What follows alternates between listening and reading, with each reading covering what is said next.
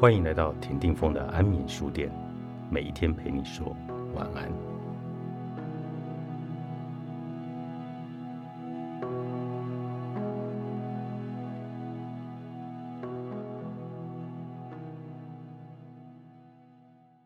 我是有个女儿的妈妈，女儿马上要成为高三的考生，身为妈妈，当然会关心她的读书状况。但是我女儿觉得念书不是最重要的事，一副没事人的样子。她说自己的梦想是当艺人，准确来说是想成为像防弹少年团那样世界知名的偶像，所以只热衷于减肥和打扮，似乎放弃了读书。不久前，她要我送她去学歌唱补习班，补习费贵到让我吓一跳。昂贵的补习费是一回事，但又不是付钱上课就保证他一定能当上艺人。就算真的当上艺人，这个职业的未来也很模糊。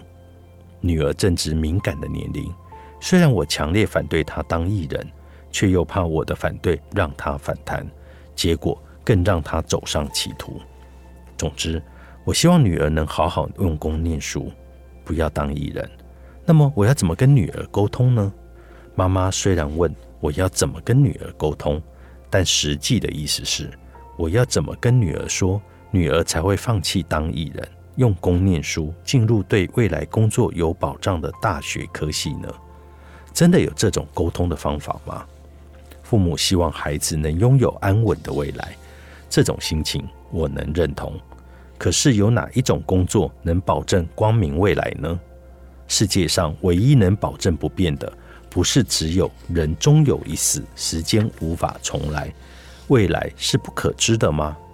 既然这位妈妈问怎么跟女儿沟通，我想说，就原原本本的将这些担忧告诉女儿吧。请老实告诉女儿，妈妈并不打算无条件反对女儿的梦想，但有对此的担心和真正的期望。接着，请妈妈开出条件，比如说。成绩必须维持在一定的水准以上，日常生活作息要正常，要维持健康的体重，不能随便轻易的放弃梦想，必须达到一定的成就，不能只做自己想做的事，要尽自己应尽的本分。当女儿答应这些条件，才同意女儿去上歌唱补习班。尽自己的本分非常重要，因为在追求梦想、做自己想做的事之前。我们必须先做自己得做的事，女儿必须认知到这一点，这也是在教导她如何替自己的选择负责任。妈妈怕自己拒绝女儿，使女儿走上歧途。青少年时期的孩子通常需要的是精神上无条件的支持和金钱上有条件的支持。无条件的爱固然好，可是管教是有条件的爱。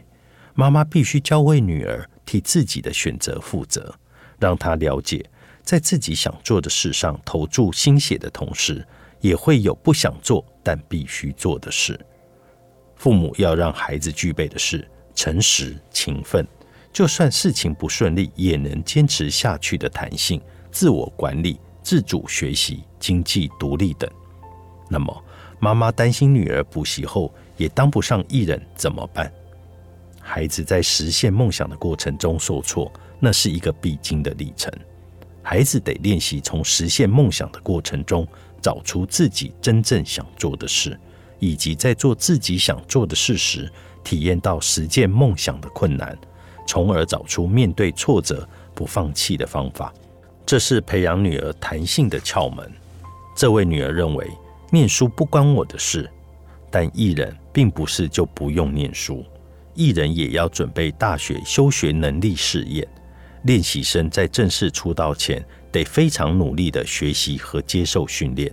出道成为艺人之后，也要不断的学习语言、运动和自我管理。妈妈要好好的让女儿知道这一点。我明白父母的心情非常复杂，虽然想完成子女所有的愿望，可是父母也有自己的欲望。最后。我想跟这位妈妈说的是：妈妈的梦想，请自己去实现。女儿怀抱梦想与实现梦想的时候，妈妈只需要陪在她的身边就够了。这是家有叛逆期子女的父母最该做的事。真正想说的话，更要好好说。作者金允珍，才师文化出版。